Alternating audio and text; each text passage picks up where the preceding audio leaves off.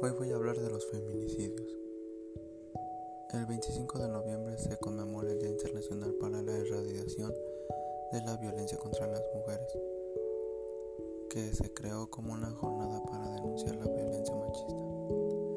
A pesar de que todos los días hay noticias de crímenes de mujeres, hay quienes consideran que la violencia de género es igual al que a la que ocurre con los hombres incluso no admiten el término feminicidio como algo diferente de homicidio.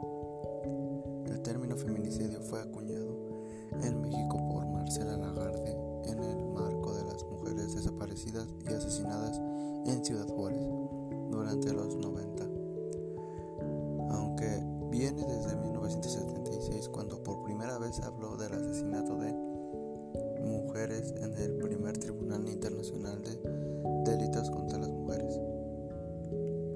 Secretaría de Gobernación, se considera que existen razones de género cuando concurra alguna de las siguientes circunstancias en un homicidio.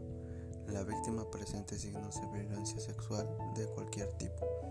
A la víctima se le haya infligido lesiones o mutilaciones infamantes o degradantes previas o posteriores a la privación de la vida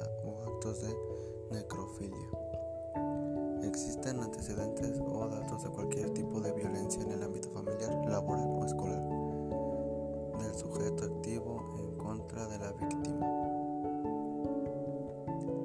Haya existido entre el activo y la víctima una relación sentimental, afectiva o de confianza. Existen datos que establezcan que hubo amenazas relacionadas con el hecho delictuoso, acoso o lesiones del sujeto activo en contra de la víctima la víctima haya sido incomunicada, cualquier que sea el tiempo previo a la privación de la vida. El cuerpo de la víctima sea expuesto o exhibido en lugar público. Es decir, que un feminicidio ocurre cuando el hombre mata a su esposa por celos o cuando además el, del homicidio a la mujer